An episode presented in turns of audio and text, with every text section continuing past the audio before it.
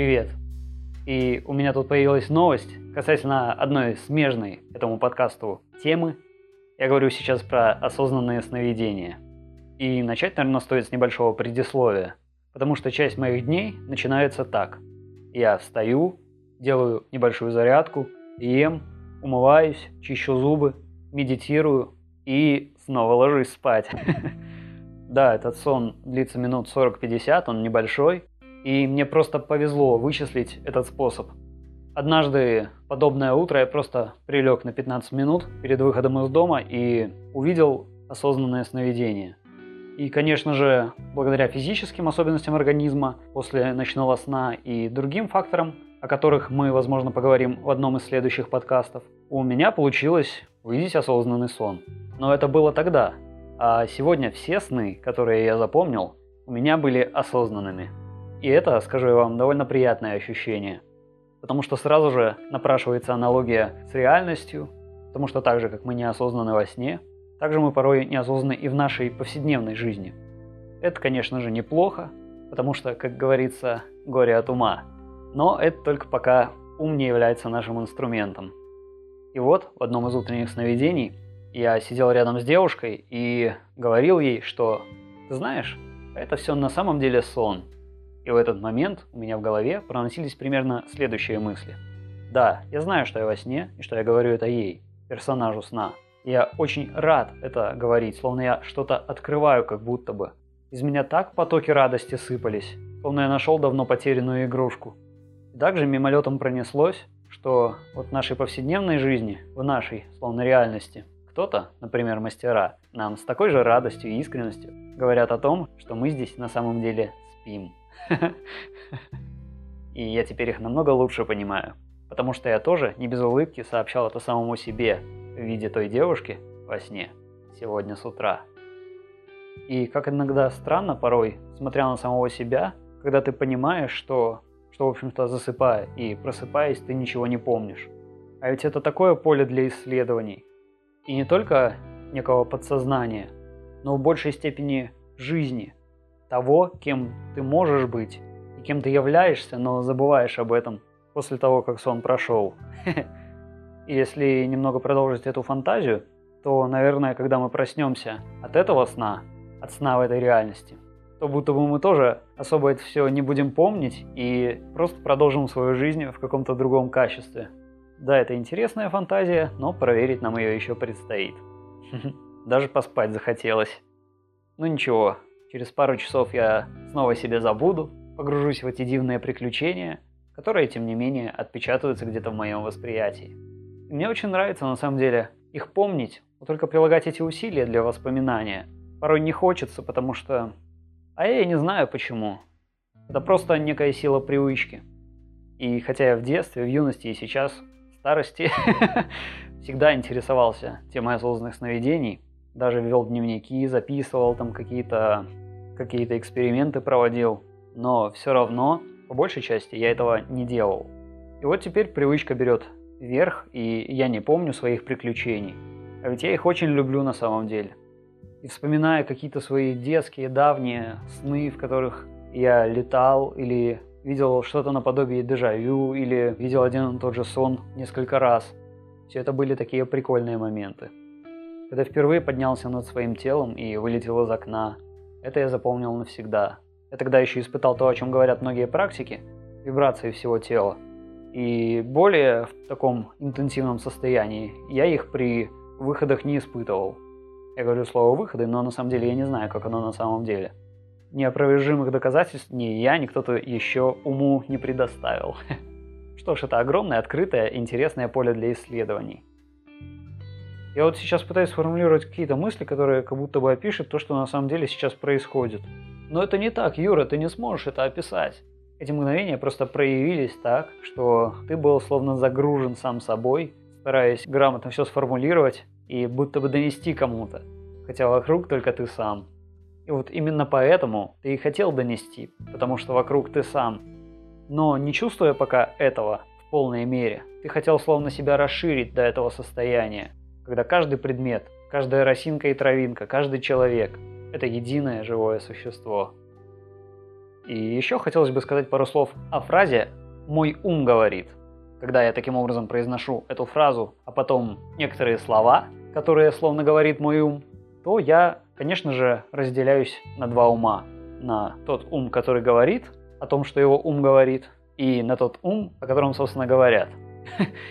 И, конечно же, в этом случае правильнее было бы говорить просто «я». Хотя, опять же, откуда правильность? Она возникает словно, словно из чистоты знания этого.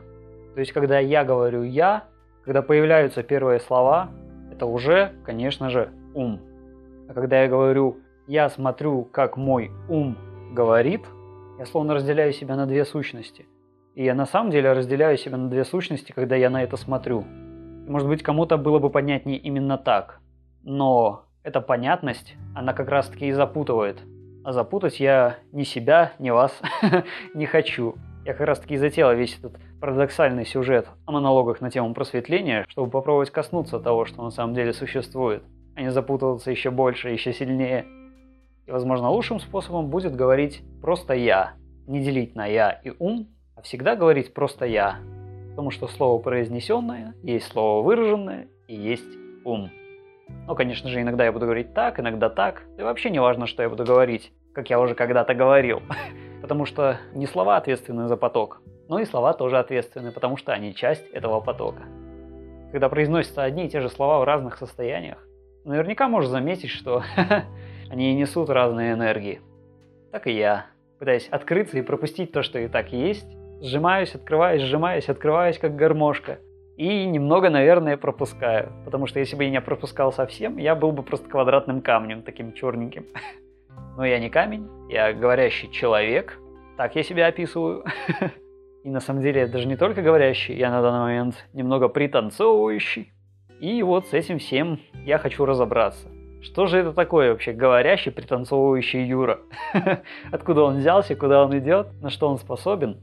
Но вот эти все вопросы их задает ум, любитель находить ответы. Но на самом деле я не нуждаюсь ни в вопросах, ни ответах. Зачем мне это? Это нужно лишь придуманной конструкции, чтобы она дальше могла себя поддерживать и что-то предпринимать, словно давящих на нее условиях. Но даже название «давящие условия» — это концепция ума, потому что мир, он не давит, он просто есть. Он выражает себя так, и если мы называем одно выражение давящим, а другое раскрывающим, то это просто наше описание этого выражения. Но жизнь, она разная, она чудесная в этом. И я очень рад, что мы с тобой здесь. Потому что даже это, с одной стороны, сужающая возможность воспринимать тактильные ощущения, визуальные, что-то слышать, что-то нюхать, что-то попробовать на вкус. Это все просто невероятно. Это волшебство жизни – которое на нас рассыпалось, мы его подобрали и в какой-то момент назвали «моя тяжесть», «моя прелесть». Мы корим, наговариваем на эту тяжесть. Вот это ты виновата в том, что происходит, в том, что я чувствую. Я ненавижу зубную боль, я ненавижу страдать, я ненавижу себя винить за то, что я словно перед другими должен делать. И так много подобных ситуаций. Хотя это просто выражение жизни.